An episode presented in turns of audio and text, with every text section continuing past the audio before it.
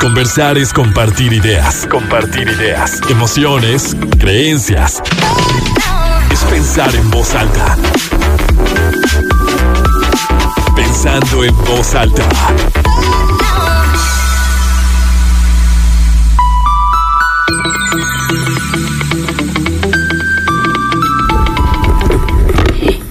¿Cómo están? Muy buenos días, bienvenidos a Pensando en Voz Alta. Soy Lucía Olivares. Como siempre, los saludo con muchísimo gusto este sábado, 27 de agosto de 2022. Son las 11 de la mañana con un minuto. Tenemos 26 grados centígrados en el centro de Torreón. Los invito a que se queden con nosotros este día. Vamos a hablar de las expectativas que existen en torno a la mujer, ¿saben? Y siempre se los digo cada sábado, bueno, todos los días también en el exacto, que la intención de estos espacios es justo hacernos cuestionamientos para poder vivir, no sé si mejor, pero sí con mayor libertad, con mayor conciencia y encaminados a lo que queremos ser, ¿no? Que, que cuando pasa el tiempo no nos estemos reprochando, no miremos hacia atrás y digamos, yo quería hacer esto y tal vez nunca lo hice. Yo era muy bueno para esto y nunca me di la oportunidad de probarlo.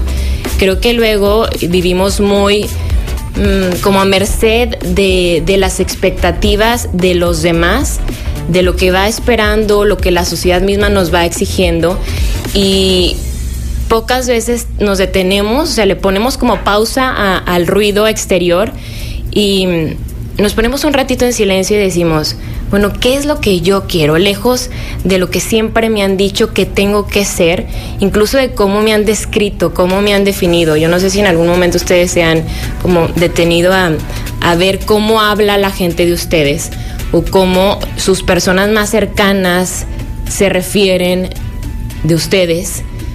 Y puede ser que sí exista una parte de, de Lucía, una parte de Marta, una parte de, de David, de Jera que, que coincida, pero no nos podemos limitar. Entonces, por eso son estos espacios y agradezco muchísimo a Marta Garza, y es secretaria de Promoción Política de la Mujer en el Estado de Coahuila por el PAN, para que podamos platicar de esto. Marta, ¿cómo estás? Hola Lucía, muy bien. La verdad es que estoy muy, muy contenta y muy agradecida contigo de venir a platicar este, a todas y todos los que nos escuchan este tema tan importante y tan interesante en estos tiempos de las expectativas en torno a la mujer. Es un tema, creo, para nosotras este, fundamental porque si bien antes eran las expectativas que se tenía de nosotras, ahora debemos nosotros preguntarnos qué expectativas tenemos nosotras para nosotras mismas. Sí. Pues te agradezco bastante la invitación. No, gracias a ti. Y justo eso, platicaba con Marta que me encanta, o sea, cómo lo podemos desglosar de que no siempre se, ha ex- se ha esperado lo mismo de la mujer. Creo que las mujeres siempre hemos estado... Bueno, ahorita estamos rompiendo un poquito con eso, pero antes era, eh, pues cumplíamos un rol muy específico. Y ahora si, si nos hacemos la pregunta, yo los invito a ustedes que también se la, se la hagan, porque ahorita es- les decía a mis compañeras, a ver, ¿cuáles creen que son las expectativas que existen en este momento? respecto a ti por ser mujer.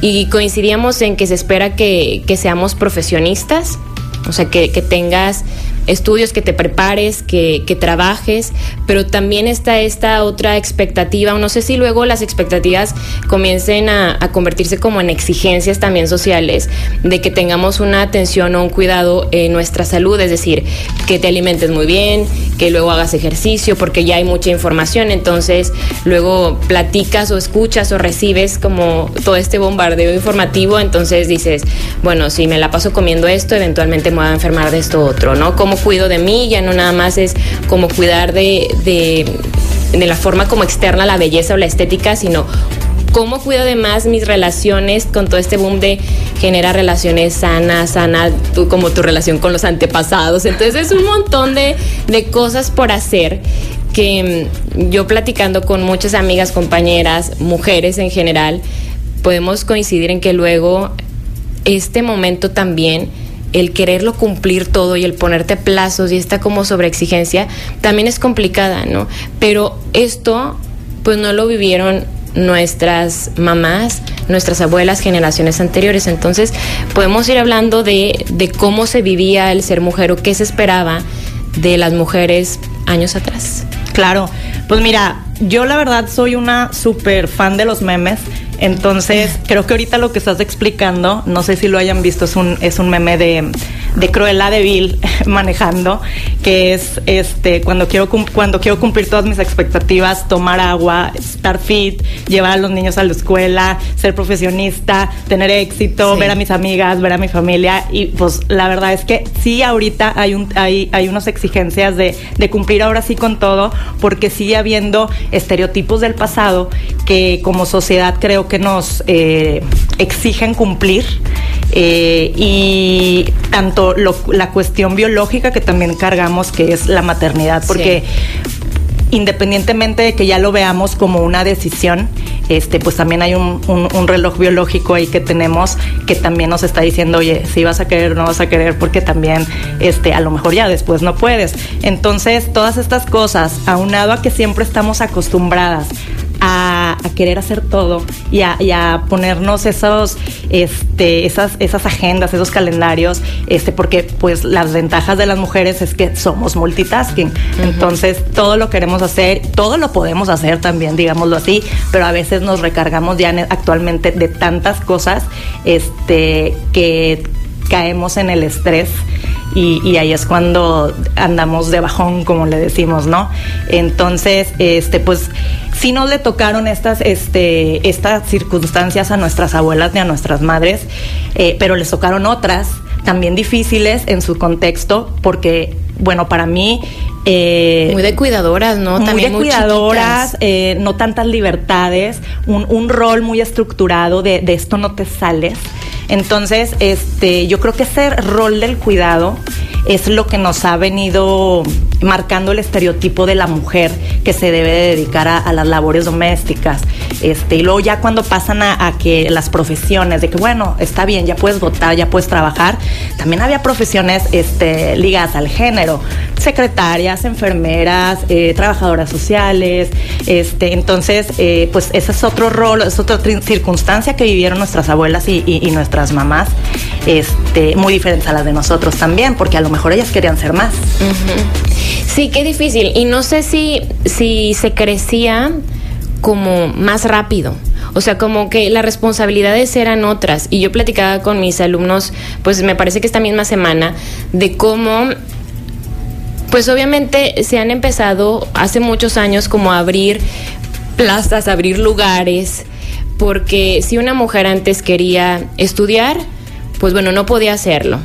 Está el ejemplo de, Sor Juana, que tenía que rechazar un poco o, o, hacerse de otro tipo de vocación para tener acceso al conocimiento, a la información, pero tenía que renunciar a otra parte importante de ella, que podría ser la sexualidad, que podría ser el, vincularse en pareja y muchas otras cosas, ¿no? Entonces solamente se podía elegir una. Y, cuando me parece que también, igual aquí en, en otro espacio de noticias, platicaba con mis compañeros de, a ver, no estaremos eligiendo muy chicos lo que queremos ser, pero luego está esta otra parte del reloj biológico, porque decimos, bueno, a ver si a los 17, 16, 18 años ya tienes que elegir a lo que te vas a dedicar, a lo que vas a estudiar y de lo que quieres trabajar o con quién te vas a casar antes que escogían o elegían, si es que podían elegir. exactamente, o se les ponían ahí de que te vas a casar con este. ¿Te guste o no? Sí, pero luego cuando ves toda la información y todo lo que tú tienes que procesar y analizar y demás, dices, bueno, pues es que llevo 31 años y apenas como que... Entonces está esta otra parte de, cómo... Em, tanta información y tanto conocimiento luego te puede hacer hasta dudar Claro. Porque es muchísimo y, entre más la grande, ventana es gigante. Entre más grande, más difícil es este tomar las decisiones de, estar acompañada, de tener hijos, este, bueno, dando espacio a esa, a ese rol, ¿verdad? Este, sí es bien difícil, eh, pero también eh, creo yo que es, es, una lucha ganada de muchas mujeres que, que antes estaban, este, pues molestas con los estereotipos. Este, es una lucha ganada de la, de la libertad de, elección. Porque yo ahorita conozco a, muchas mujeres, amigas mías, que les gusta y les encanta ese rol ya estructurado de me caso joven, este, estudio una carrera eh, en donde involucre eh, habilidades eh, muy, muy, Muy ligadas, relacionadas. muy relacionadas a, a la maternidad, como, como maestro, etcétera, etcétera. Este, y son muy felices y la verdad es que pues, yo estoy muy feliz por ellas porque es algo que están eligiendo. Antes no se podía. Ahora sí se puede, entonces si eso te gusta y eso te hace feliz, adelante. Pero también, qué padre tener esas mujeres que están eligiendo una carrera que antes estaba en, pensada o en el territorio de los hombres, como es dedicarse a la política, como los deportes extremos, por ejemplo. Este, no sé, ahorita ya hay una en Fórmula creo que es una mexicana que, que, le dieron este un patrocinio para, para que continuara en el automovilismo, este, ingenieras, doctoras. Entonces a mí eso me hace feliz porque pues estamos decidiendo sobre nosotras mismas, estamos decidiendo nuestros tiempos también, que es muy importante. ¿Y cuánto nos cuesta y cuánto nos sigue sorprendiendo, no? Porque creo que a pesar de que hoy por hoy nos sentimos que hemos o no, nos sentimos, hemos ganado mucho terreno en cuanto a la libertad y en cuanto a no no encasillarnos o, o, clasificar y ver a las mujeres nada más como la persona que, que, que, se casa y que, y que depende, porque la dependencia es un factor muy importante, ya sea emocional o económicamente, que también escuchaba al psicólogo Toño Miranda, que esta misma semana decía que la dependencia, incluso económica, te marca una dependencia emocional, viene muy ligado, que claro. por eso los jóvenes cuando están emprendiendo entre los 25 y 30 años y el típico o la típica que nunca le va bien, entonces saca un negocio y no funciona y luego otro más y luego otro más y es patrocinado por sus papás o así. Entonces es un arraigo a la familia, ¿no? Que muchas veces creo que, y eso yo lo comparto porque es algo que yo he vivido en los últimos meses, años, como podemos sentirnos como mujeres o como hombres independientes, pero que esta seguridad de que te puedes tomar de algo o de alguien más no es una independencia emocional real. No sé si me estoy explicando. Sí, claro. O sea, estamos acostumbrados ahorita nosotros, este, y es, y es si algo pasa, de, yo tengo de dónde agarrarme. Exacto. Esa red de seguridad uh -huh. es, es culpa de uno como de otro. O sea, eh, nosotros, no todos, eh, la verdad es que también a, a, en cierto nivel social está acostumbrado este, eh, últimamente a tener esa red de seguridad, como dices, de emprender, fracaso, pero aquí tengo a mis no papás. pasa nada. No pasa uh -huh. nada porque, y, y, emocionalmente qué padre, pero si, yo creo que ahí debe de haber un, una,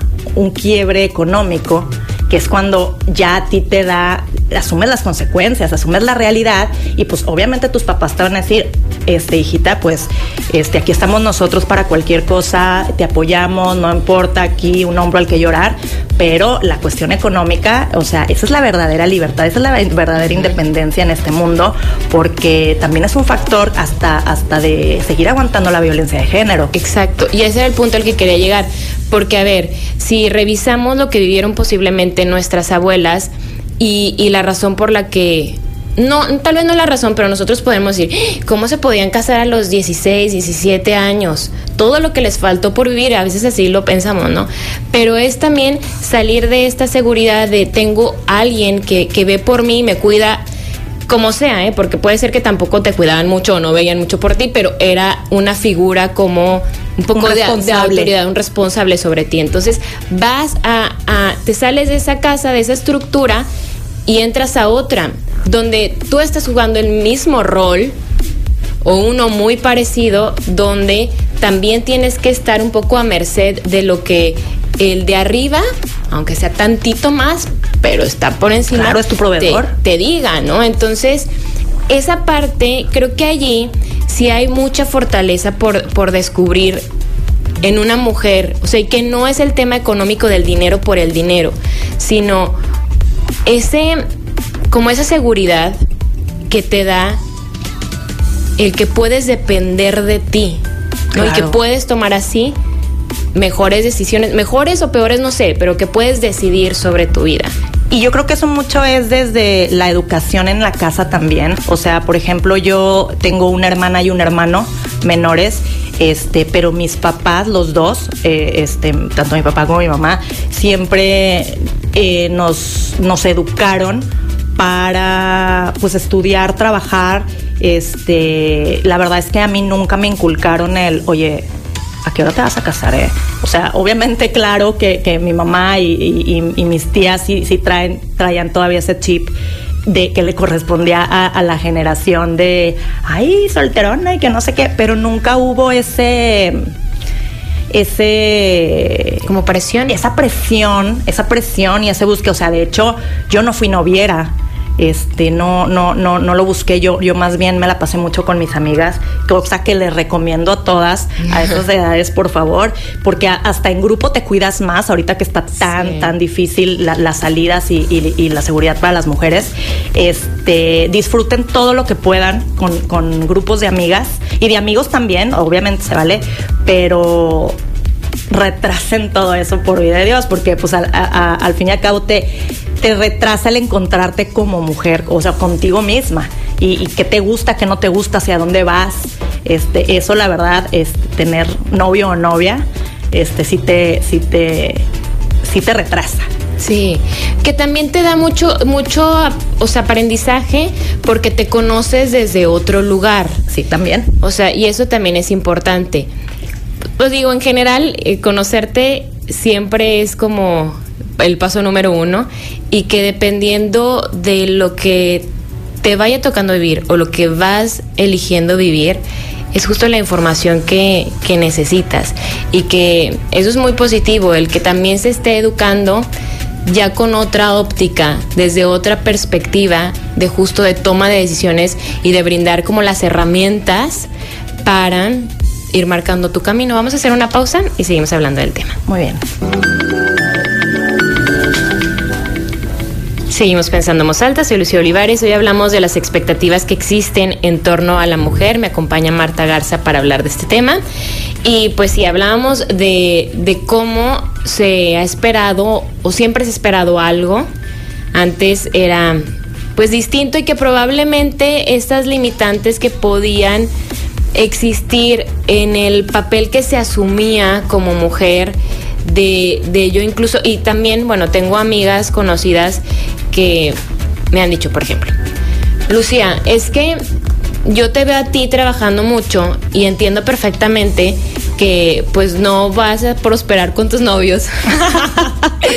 Porque pues en qué momento los vas a atender, no o sea, alguien tiene que alguien tiene que como restarle a su actividad. Es que la palabra atender está personal. y pues tendrías que ser tú por ser mujer, ¿no? Entonces, puedo entender esa parte porque ya lo decías, también está como este otro lado que es lo, lo, biológico, que ok, tú, tu cuerpo está preparado y tienes que estar más tiempo con tus hijos, bla, bla, bla, pero yo no tengo hijos. es como, entonces... Pero aunque los tuvieras. Y aunque ¿eh? los, claro, o sea, aquí estás tú, que eres mamá. ¿Por qué este, el, el asumir que, que entonces yo me tengo que hacer chiquita al lado de alguien? O que yo tengo que como ser acompañante. Exacto. Y no puedo tener un compañero. Exacto, no sé, o no ser la protagonista. Ajá. Por ejemplo. Yo creo que esa es una bola de nieve que viene desde muchos aspectos. Empezando, eh, pues esos estereotipos y, y, ese pensamiento viene a que, pues la verdad es que vienen muchos, la mayoría de los trabajos este, pues estaban mejor y muchos siguen mejor pagados para los hombres. Uh -huh. Entonces, ya si estás en un equipo, ya si estás en un, en un, en una, en una relación, dices, bueno, pues pesa más el de él porque pues tiene mejor puesto, tiene mejor sueldo que el yo. Puede ser. Uh -huh. Que eso, para empezar, también es otro estereotipo que tenemos que romper, porque es una lucha que, que, que viene en el feminismo, en este movimiento, malentendido ahorita por muchos y por muchas, este, porque las ven como o nos ven como feminazis. No, a ver, sí, yo estoy, yo digo que el radicalismo siempre es malo, pero el feminismo en sí, la esencia es la deconstrucción del rol de la mujer. Sea, es, el, es eliminar esos, esos, estereotipos y dejarlo a la, a la igualdad, a la igualdad de oportunidades y a la libertad de elección y obviamente al respeto. Entonces, bueno, queremos, si vamos, si estamos en una relación en donde los dos tenemos lo, el trabajo que queremos, el sueldo en la posición o sea, bien y que los dos tenemos futuro, pues ahora sí que va a ser una plática de hacia dónde vamos los dos o hacia dónde vamos cada uno, pero no se tiene nadie tiene que ser menos ni más. Claro. Por ejemplo, la verdad es que yo tuve la suerte este de, que mi esposo, para empezar, yo elegí casarme y, y elegí ser madre. Y, hasta ahorita hemos este, mantenido un equilibrio con sus roces, pero sí tengo un muy buen compañero de equipo. Este, cuando yo tengo, por ejemplo, estos compromisos, pues él se queda con Martita. y al revés, cuando él tiene que viajar o tiene otros compromisos, pues obviamente yo. O sea, es, es, es un equilibrio y, está padre porque es, es, parte de la vida de pareja. creo, que, creo que eso sería el ideal. No, no que con noviazgos, teniendo o no perros, hijos, este, lo que sea o nada, alguien se haga menos. Y ahí esa es la importancia de porque coincido con, con el tema del feminismo radical o todo lo que sea radical, que excluye. Entonces es algo que yo no, y lo he dicho abiertamente, no estoy de acuerdo con excluir como géneros o como el separar hombres y mujeres, porque creo que no se va a llegar a ningún lugar si, si no se socializa y si no se hacen equipos, porque al final de cuentas vivimos en sociedad y nos necesitamos todos para poder construir algo. De nada me sirve yo pensar de alguna manera si me voy a vincular con alguien del sexo opuesto que piense distinto. O sea, tienes que o sea, tratar de, de, que se conviva en armonía y todos entendiéndolo, pues no, a lo mejor no de la misma manera, eso es imposible, pero sí mínimo con una visión conjunta. Así es. ¿No? o sea, eso me parece que, que es básico y que gracias a la incomodidad que, como decíamos, hay personas que pueden estar viviendo un rol muy establecido de mujer y que puede ser muy tradicional y que están perfectas y está perfecto, pero gracias a quienes en su momento, hace años, no estuvieron cómodas, se ha venido generando estos cambios, ¿no? Gracias. Y, y, también se los decía a, unas alumnas, la incomodidad nos lleva a generar cambios. Así es. O sea, cualquiera que sea, cualquier incomodidad, pues mínima, te genera, a ver, estoy incómoda por esto. No tengo, estar tengo que hacer? Ajá.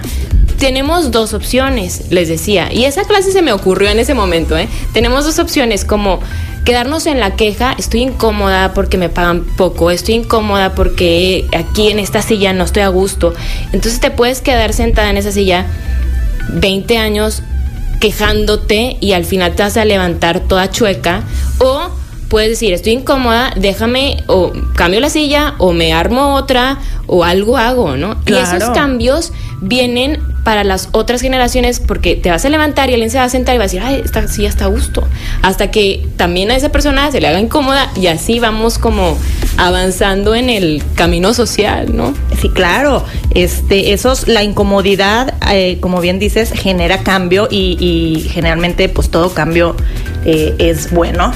Eh, aquí, por ejemplo, en, en, lo que es la política y, lo que ya es la paridad, porque aquí en México ya tenemos la, la paridad en todo, que, que se vino a partir de, una reforma en 2019, bueno, en, 2014 y luego ya en, 2019, este, de las mujeres. Eh, congresos, cabildos equilibrados, posiciones 50 y 50 para hombres y mujeres, este, pero lo importante también es hacerlo sustantivo, o sea, que la, que, que la presencia de la mujer cuente. ¿Y por qué debe de contar la presencia de la mujer? Porque hombres y mujeres tenemos pensamientos bien distintos y manera de hacer las cosas bien diferentes, pero no por eso estén mal, ni una ni otra. Creo yo que el complemento es lo que hace mejorar ese cambio. Porque viene mucho de la experiencia, ¿no? O sea, como creo que cuando se es profesionista, pero nunca se deja de ser persona. Entonces, tus experiencias personales también te van marcando y le imprimen como un sentido a tu, o sea, al ejercicio de tu trabajo. Y, ahí creo que das en un punto bien importante, Marta, de las, de las creencias o de los limitantes que existen en, o sea, el momento de trabajar.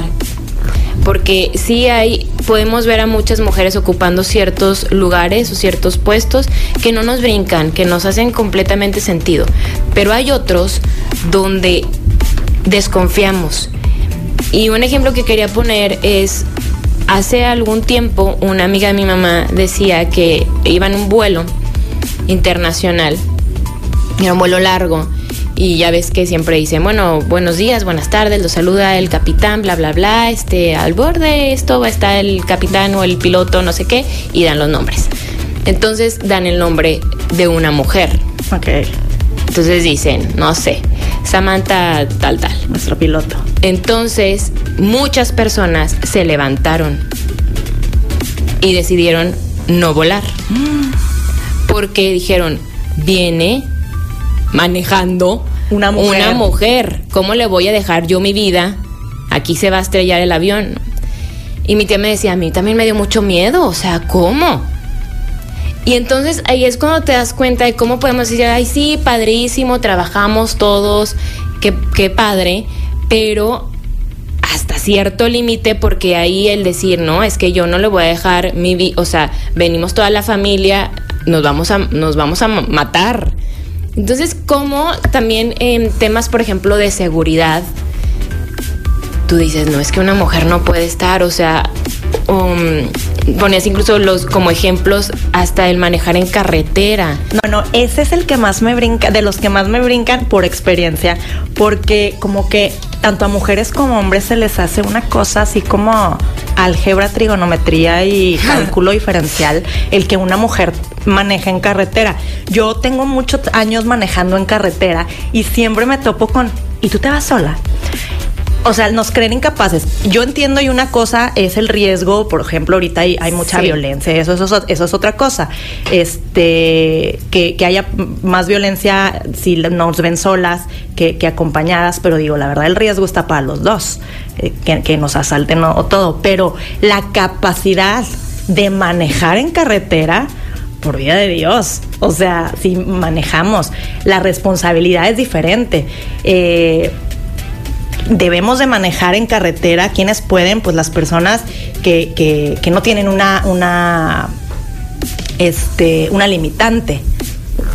Las que no, sí. Ahora, a mí me enseñaron a cambiar llantas. A mí me enseñaron a, a- a manejar estándar desde antes de, o sea, fue lo primero. Entonces, tanto hombres como mujeres, pues eso es un requisito. Entonces, que no, no, no le veo la, la complicación de manejar, Pero- pero, si él le salta a los hombres y a las mujeres. de, No, también. Y te vas a saltar A mí, tú. te- déjame te digo porque me estoy riendo, porque a mí, digo, yo nunca he manejado en carretera y me tardé en aprender a manejar mucho tiempo porque me daba pánico. Pero es mucho, sí, desde cómo te eduquen. O sea, a mí me sobreprotegieron mucho. Entonces era así como que, no, pero manejo, o sea, era todo un rollo de verdad. Y tuve que manejar porque por la incomodidad.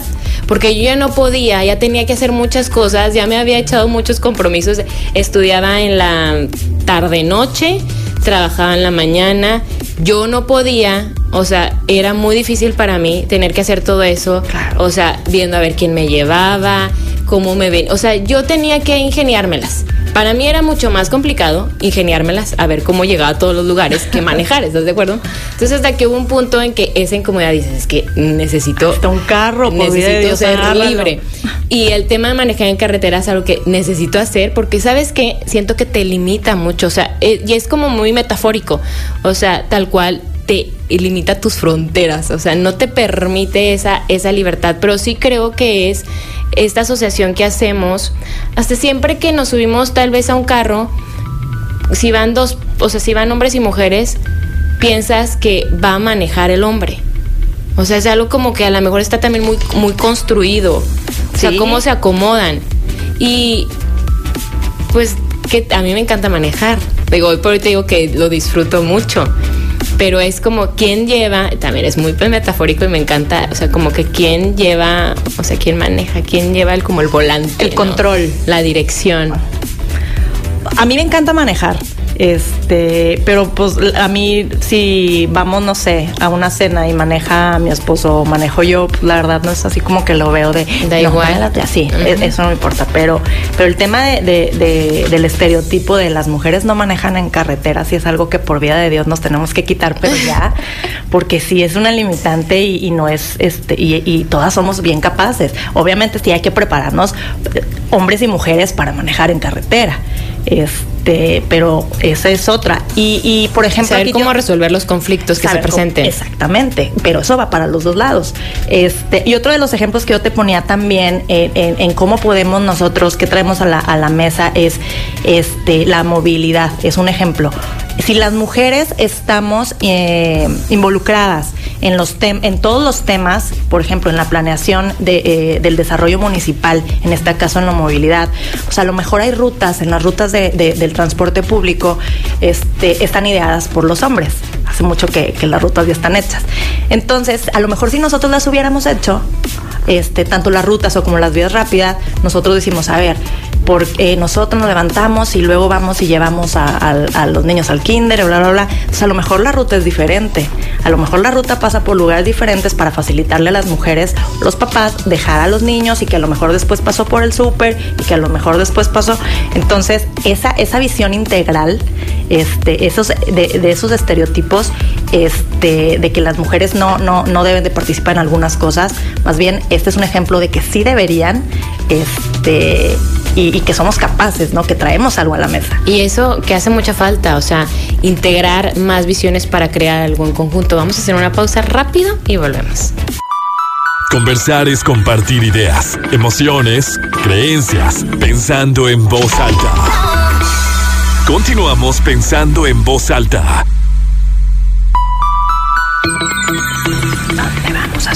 Seguimos pensando más alto, soy Lucio Olivares, me acompaña Marta Garza hoy para hablar de las expectativas que existen en torno a la mujer.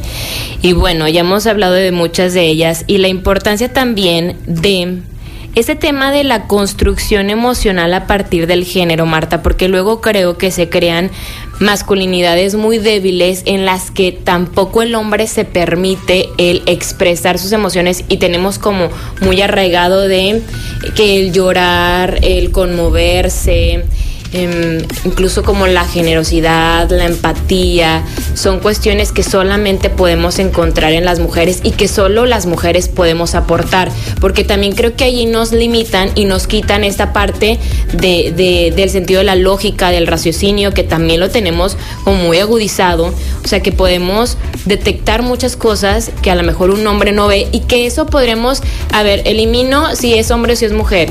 Yo como soy, o sea, yo me permito sentir, me permito expresar, me permito pensar y que tan, tal vez, y a veces pienso mucho, fíjate, en los hombres y me da cosa.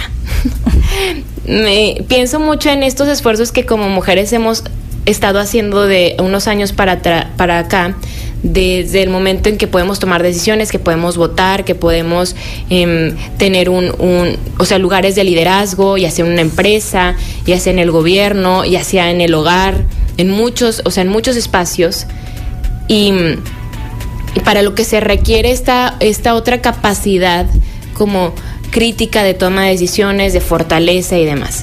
Pero nos sigue costando mucho ver a un hombre desde este lugar tal vez más emocional, que así lo decimos, pero en realidad no es emocional, es, es, es otro lugar como el que cuida, como el que atiende, como el que abraza también, como el que llora. Y creo que también es muy necesario y que es muy sano para ambos. El permitirnos, o sea, tanto que el hombre se permita y que no crea que es una como masculinidad débil, lo he visto mucho ahora con las fotografías de Alejandro Fernández, que todo el mundo dice, y que son, son dos temas bien interesantes ahí. Primero, un malinchismo, porque dice mucha gente en Twitter, a ver, pero Harry Styles o Bad Bunny o muchos pueden vestirse como se les dé la gana y todo el mundo dice qué padre, o sea, nadie los está tachando ni de gays ni de, o sea, ni está criticando su estilo, se pueden vestir como se les dé la gana, pero no puede ser Alejandro Fernández porque ahí es como que le estás fallando a tu padre, ¿verdad? o sea, ese punto y al mismo tiempo es como decía una, no sé, eran una tuitera de, de qué débil está el tema de la masculinidad, porque si a mi hijo desde que estaba muy chiquito él se ponía, le gustaba el rosa y se, ponía como playas rosas y era muy amoroso, era muy cariñoso conmigo, entonces todo el mundo lo criticaba y era, ¿cómo? O sea que un hombre no puede ser tierno, o sea, es como asumir que una mujer no puede ser fuerte también. Así es, sí, la verdad es que para ser justas pobres de los hombres. Pero pues esa es la construcción del género que, que, que ha sido aceptada por, por la sociedad, porque una, una cosa es el, sexo biológico y otra es la construcción del género, este, de, azul para hombres, eh, rosa para mujeres, que, que, se ha ido aceptando y construyendo este, a lo largo de los años por, por la sociedad. Entonces, sí, para ser justas con los hombres, este, si nosotros estamos como mujeres a lo largo del movimiento este, del feminismo, este, tratando de, de, construir el rol de la mujer y, dotándolo de, de libertades o más bien quitándole el rol a la mujer este, también yo creo que eh, este tema de las nuevas masculinidades es un tema que se debe de trabajar a la par, el, también de construir el rol de proveedor al 100% del hombre, del hombre que no puede ser sensible. Ay, es que qué pesado, ¿eh? Digo porque... La verdad es que qué pesado. Muy pesado. Y, las blusas de Alejandro Fernández, porque no son camisas, son blusas, ya las quise hasta yo, la verdad. A mí sí me dio mucha risa todo el tema que, que, se generó. Este, y bueno, ahí también vemos que, que es también por la construcción de un personaje público, ¿no? De, que, Alejandro Fernández empezó como un charro. Entonces, ¿cómo un charro mexicano andar este trayendo esas esos shorts y esas y esas blusas? Este, pero sí tienes toda la razón. Es que es muy duro y fíjate, pienso que es que los hombres no se han manifestado en, o tal vez sí, pero no, no con el mismo eco que, que las mujeres en cuanto a la incomodidad, tal vez porque no por ese mismo machismo también como cubierto. O sea, es que imagínate un hombre, o sea, les estoy hablando a ustedes, hombres. imagínate, o sea, tú sientes algo y no te das permiso de, de sacarlo, de expresarlo, porque está fuera de tu rol qué horrible. Es como esta misma fuerza que a veces sentimos como mujeres y que en algún momento sintieron, porque ahorita ya, ya por supuesto que, que nos lo permitimos, la mayoría tal vez, no sé. Pero imagínate el tener ganas de decir algo, de gritar, o sea, con mucha fuerza lo que tú estás pensando y sentir que no puedes, o sea, que alguien Ni a sus amigos, porque todos son iguales. No, es que qué, difícil, de verdad que esto qué difícil. O sea, pienso mucho en y este programa se llama Pensando en y me encanta. Es un hombre que, que eligió Marta Torres. Como el me permito pensar en voz alta y decir, levantar la mano. Yo he estado en lugares donde hay puros hombres y yo me estoy más grandes y yo estoy ahí de metiche porque me gustan más las conversaciones de algunos hombres que de algunas mujeres. Digo, también depende de qué mujeres, ¿verdad? Pero que puedo sentirme más atraída y que de repente yo digo algo y es así como que y está como a quién le preguntó, ¿no? O sea, que se vaya ya a hacer otras cosas. Pero eh, yo, yo siento así como esa necesidad de, de, así como cuando vas a vomitar y que no te lo puedes, o sea, que no te lo puedes tragar, o sea, ya lo tienes que no me puedo empachar. Ah, ya, lo tengo que sacar. imagínate el, el sentimiento ahí atorado. O sea, el, no ser capaz porque dices, es que, que me, que me, ¿en qué me convierto si lo, si, si soy? Okay. O sea, si soy, si me permito ser. Y esto sobre todo al, al hombre straight al hombre heterosexual. Este, porque digo, ya ahorita ya se cuidan mucho, pero imagínate el tener una espinilla y que no puedan usar nada y ahí dejársela porque y que les causa conflicto, porque sí les causa conflicto. Claro que les causa conflicto. Ahorita ya este todos se cuidan bastante, ya ya este ganaron también esa lucha, pero yo creo que también esa esa nosotros traemos una agenda, nosotros estamos este, ya llegando a otros lugares, este, y ellos no, no, no se ha manejado a la par ese, esa educación y ese, esa deconstrucción del rol. Creo yo, muy, en una opinión muy personal, que también eso ha sido semilla de que, de que exista violencia contra la mujer. Claro. Este, para, para los hombres actualmente. Este, porque no, no, no se entienden ni nos entienden en estos nuevos roles.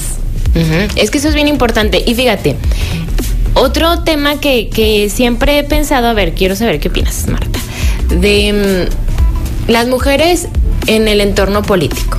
A mí me causa, no sé si que no sé si es incomodidad o digo, ya por favor, ¿por qué siempre cuando hay una mujer que está aspirando a un, como un cargo de elección popular, ¿por qué siempre tienen que estar diciendo, soy mujer y soy mujer y soy mujer? O sea, ¿por qué? yo digo, ¿por qué no podemos hablar de los temas así? O sea, yo sé que eres mujer y sé que el otro es hombre, o sé que la mejor son tres los hombres y tú eres una mujer. ¿Por qué no nos podemos sentar todos y dialogamos? O sea, nos ponen un tema ahí al, al medio y todos los podemos abordar con esa visión tal vez muy particular, pero por tu perfil o por tus estudios o por tu experiencia.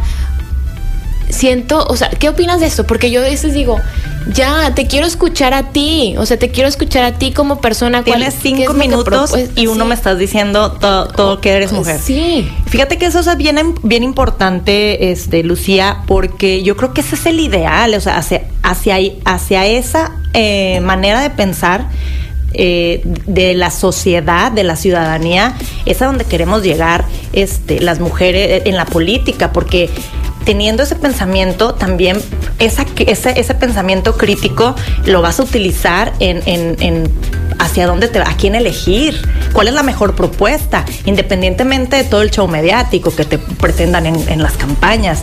O sea, por ejemplo, tengo un amigo que, que, que estuvo en Japón un año y nos contó que allá bot en, en, en las este, papeletas electorales en la boleta, eh, votan no por, o sea, ponen los nombres de los candidatos, entonces es no los partidos ni nada, o sea, ese es una ese es un pensamiento crítico muchísimo más avanzado este que, aquí. Entonces ese el, el, ver a mujeres en la política por quienes son es lo que necesitamos ya este estar esa es la igualdad sustantiva en la que buscamos no nada más las cuotas de, sí, son 50 mujeres y 50, o sea, de 100 vas a poner a 50 mujeres y 50 hombres. No, necesitamos que por natural, o sea, que orgánicamente haya liderazgos de mujeres, no por ser mujeres. Exacto. Exacto, es que de verdad que yo siempre digo, es que esto creo que nos está restando, porque no, no estás ahí, digo, yo los veo de fuera y cuando veo los, los debates y demás y digo, a ver, es que yo como mujer, si yo estoy preparada en lo que sea, ¿no? O sea, estoy preparada sobre esto. Yo no tengo que estar diciendo, yo pienso así, ¿eh? Que soy mujer, entonces por eso me merezco. O sea, no, porque yo estoy preparada para, yo estudié, yo tengo esta experiencia, yo opino esto, yo tengo estos, estos planes, estos proyectos, he observado y creo que esto funcionaría, que podemos hacer estos cambios. Me gustaría rodearme de estas personas que considero que son íntegras o que son honradas o que son trabajadoras. O sea, ¿cuáles son esos valores? Y como hombre, pues lo mismo, ¿no? Entonces, siento que, que, claro, hay un gran reto porque, porque siguen existiendo estas, sí, limitantes de algunas personas, decir, híjole, es que no sé si me quiero, no sé si quiero proyectar en una mujer esta imagen de, de, fortaleza o, o, de... O de sensibilidad, por otro lado. Ajá que está bien, esto también se necesita que más mujeres hagamos más cosas y que, y que se haga todo más plural, que hombres y mujeres ocupemos distintos roles por decisión para que luego deje de brincarnos ver Em, al papá que anda en el mall con sus hijos y que a lo mejor la mujer está trabajando porque así le tocó ese día y que nada nos esté haciendo tanto ruido, pero que de la misma manera yo me permita entonces abrir campo en el deporte, en la política, en, el ámbito de la salud, en, la, en todo, ¿no? O sea, desde qué es lo que yo aporto como persona desde este lugar, independientemente del género. Claro, o sea, eso es este lo que debe ser. En, en la cuestión de, de, la paridad, eh, empezó como acciones afirmativas. Este, y sin ellas, la verdad es que sí fueron muy criticadas porque, bueno, unas opinaban o unos opinaban que, que, que está ahí quien se merece, no por ser hombre o por ser mujer. Aquí, si no las hacían, nunca iba a llegar al 50% de las mujeres. ¿Tú crees que les iban a dar los espacios así de que no? chequen si no los obligaban. Entonces, eso se hizo porque no iba a pasar de otra manera, pero el reto es, porque es un reto, el llegar a eso orgánicamente, sin tener que estar obligados. que, que orgánicamente hay un equilibrio entre la cantidad de mujeres y la cantidad de hombres en todos los espacios, ¿eh? no nada más en la política, sino también en las empresas, en las escuelas, en, en, todos, en todos lados, en, y sobre todo también aquí va a la par el que también estén remunerados conforme a su capacidad y a, su, a su puesto. Que, por ejemplo, si es un puesto ocupado por mujer, que le paguen igual que si fuera, fuera ese mismo puesto ocupado por los hombres, porque a veces no, no pasa lo mismo. A un hombre a lo mejor le dan un extra en ese mismo lugar y, a, una mujer no. Sí, sí, o sea, definitivamente. Esos son y que claro, cuando habla, se habla de meritocracia también dices, pues bueno, es que se van formando carreras. En la política también es mucho del tiempo, ¿no? De, de, de la exposición. Y que claro, pues en términos generales los hombres tienen más tiempo trabajando históricamente, o sea, podemos ir revisando las fotografías de distintas organizaciones, de empresas, de congresos, de equipos, o sea, me refiero al deporte y demás. Y siempre pues ha sido como la mancha y me refiero como a la foto, no que esté manchado. O sea, es, es casi masculino. claro. Entonces, pues evidentemente el de repente ves, ay, mira, hay dos ay, mira, ya son tres, y son, ay, mira, ya son diez. Pero para estar ahí, ¿cuánto, cuánto ha costado? No, eh, eh, fueron mujeres extraordinarias y muy valientes, o sea, extraordinarias para en un mundo que ni siquiera les estaba obligando a ponerlas, que estuvieran ahí presentes, este, y nos abrieron camino a todas. Y así esperamos nosotros, este, desde nuestras trincheras, eh, mejorar y abrirles camino a las que vienen. Esa es, esa es la, la la responsabilidad que toda mujer, creo yo, traemos independientemente a lo que nos dediquemos. La piel chinita, sí, hacer el, el, el camino un poco más sencillo, no, más sencillo para para que las futuras generaciones ni siquiera se tengan que hacer estos cuestionamientos, sino que vayan viviendo libremente sabiendo que todas las puertas están ya abiertas y que pues ya es cuestión de ellas ver cuál, por cuál quieren pasar. Y de, y de merecérsela, ahí sí. ahí sí de, de, estar en donde deben de estar de acuerdo a sus capacidades, porque, porque no es ay, aquí va mujer y, pues por ir mujer pones a, quien sea, igual aquí va hombre y por cualquier mm. que sea. Ahí ya estamos en un lugar en donde de verdad estén ocupando las que deben ocupar. Por este, meritocracia. Por meritocracia. Vamos a hacer una pausa, Marta, y volvemos. Conversar es compartir ideas, emociones, creencias, pensando en voz alta. Continuamos pensando en voz alta. Seguimos pensando en alta, soy Lucio Olivares, ya estamos a punto de terminar este programa sobre las expectativas en torno a la mujer. Y Marta, ¿con, con qué cerramos? ¿Cuál sería el mensaje que, que pudiéramos compartir para las personas que nos estén escuchando?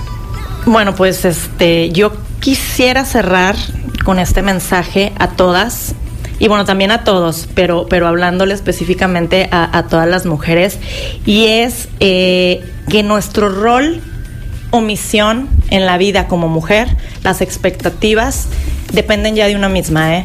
es, es el que nosotros nos queramos poner. Las expectativas que nosotros tengamos de nosotras mismas son las que cuentan, independientemente de, de los de los demás. Estamos ya en, en, una época, en una, en una era en la que pesamos, en la que nosotros vamos a tener la agenda, en la que nosotros vamos a decidir nuestro futuro. Entonces aprovechémoslo, aprovechemos estas libertades que, que nos que hemos ganado o nos han ganado otras mujeres muy valientes y seamos parte de, de ese feminismo activo en pro de las libertades sin, sin radicalismo, en pro de las libertades, en pro de la, de la igualdad sustantiva, que es la mujer tomando las decisiones en igualdad de los hombres para eh, el beneficio de la sociedad. Este, con, yo creo que ese es el mensaje que yo les quiero dar. Aprovechen todas este, su vida, vívanla y pues bueno, sean felices. Y pues muchas gracias, Lucía, por esta invitación. Gracias a ti, Marta. Y creo que sí hay mucho, hay mucho por hacer día con día, o sea, creo que en esto se trabaja desde la conciencia todos los días, desde tu lugar, en el lugar en el que estás o los lugares en los que estamos, porque no solo somos una cosa, no solo somos hijas o mamás o trabajadoras o amigas, sino que en todos tomar estas libertades. O sea, siento que definitivamente alguien alguna vez me dijo, hay algo que nadie te puede quitar, hay algo como intrínseco del ser humano, es justo la libertad y la capacidad de decidir. Y con decisiones vamos formando nuestra vida. Entonces, que sea lo más apegada a lo que nosotros queremos, porque sí tenemos esa oportunidad, ¿no? Me encanta el mensaje. gracias, Marta. Gracias a Gerardo en los controles. Me acompañó Marta Garza, secretaria de Promoción Política de la Mujer del Estado de Coahuila por el PAN. Espero que lo hayan disfrutado mucho. Soy Lucio Olivares y nos encontramos el lunes con la información. Conversar es compartir ideas, compartir ideas, emociones, creencias. Es pensar en voz alta. Nos escuchamos el próximo sábado. Pensando en voz alta.